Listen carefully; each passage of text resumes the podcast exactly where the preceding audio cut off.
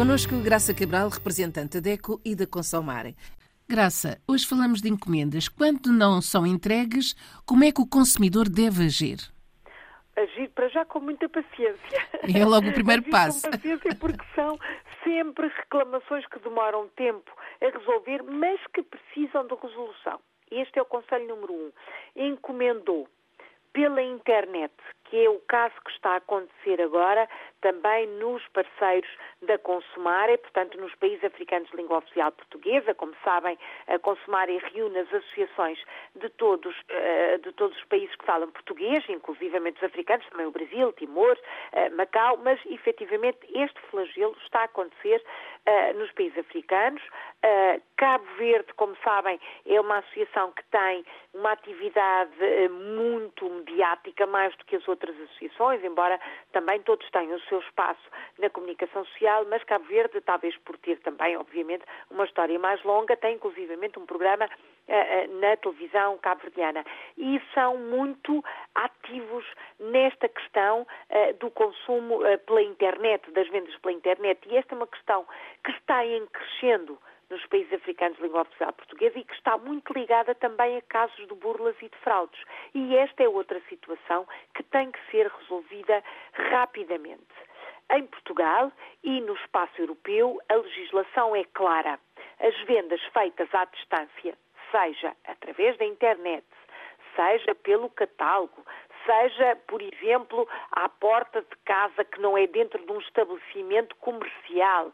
Estas vendas, que têm este nome de vendas à distância, expressão que também é utilizada na maioria da legislação de defesa do consumidor dos países africanos de língua oficial portuguesa, este tipo de vendas tem uma regra para a devolução das encomendas ou para agir em caso da encomenda não ser entregue. É o caso que agora está a acontecer.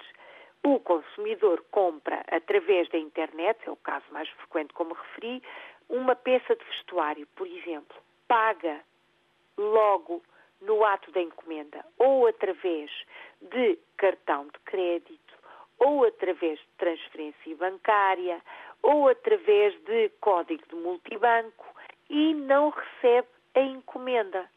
Passa uma semana, duas, três meses. Isto aconteceu muito na altura do Natal e agora as reclamações estão a chegar também às associações. Encomendas que não foram entregues. Encomendas de todo o nível, inclusivamente encomendas de peças de mobiliário feitas através de catálogo, portanto na internet, para centros urbanos ou para grandes lojas que depois ficaram de entregar esse mobiliário, foi pago e a entrega não foi feita. Ora, dizia eu que a legislação por cá estabelece 14 dias para que o consumidor espere pela encomenda, passado esses 14 dias da não entrega, deve escrever uma carta registada com aviso de recepção a dizer que eu fiz esta entrega, paguei, tenho aqui o comprovativo, daí eu estar sempre a dizer guardem os documentos, guardem os comprovativos, tenho o comprovativo da, da compra, quero que uh, o negócio fique terminado, portanto quero cancelar este negócio, estou no meu direito chama-se por cá direito da livre resolução do contrato, ou seja, o direito de acabar com aquele negócio e reembolsam-me o dinheiro. Têm que me devolver o dinheiro. E se isso Ora, não acontecer, Graça? Se isto não acontecer, até porque, como eu referi, a legislação é assim cá, em Portugal e no espaço europeu. Na maioria dos países africanos, língua oficial portuguesa, esta situação não está prevista. Portanto, dois cuidados.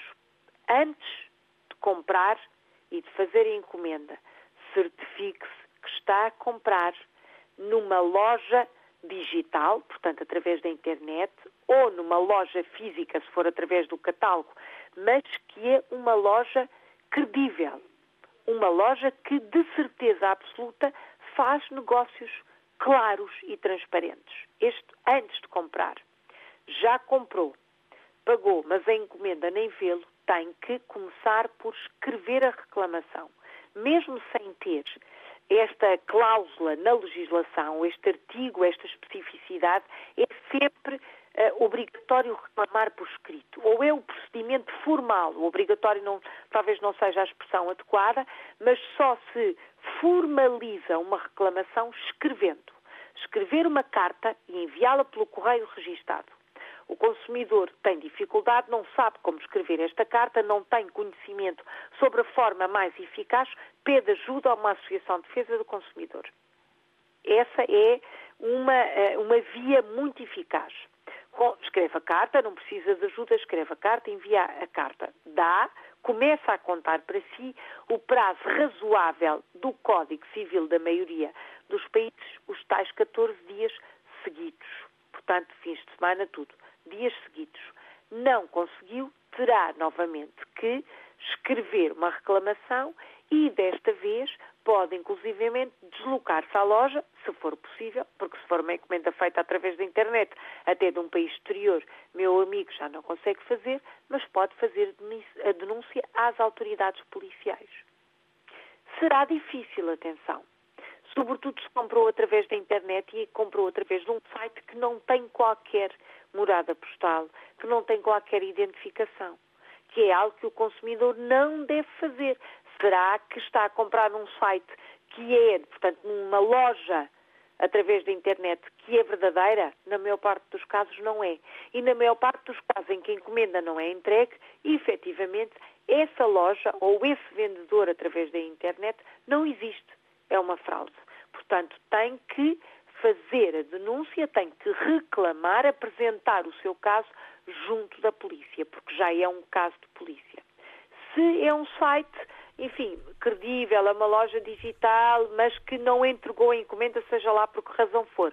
O consumidor escreve a sua carta, aguarda os 14 dias, não passar os 14 dias não veio a encomenda, escreve a carta e espera outros 14 dias, não veio, terá efetivamente que fazer também outro tipo de denúncia, nomeadamente à inspeção das atividades económicas e à polícia. Pode até ser um caso, enfim, de escoamento, não haver eh, estoque, pode acontecer, mas isso é raro.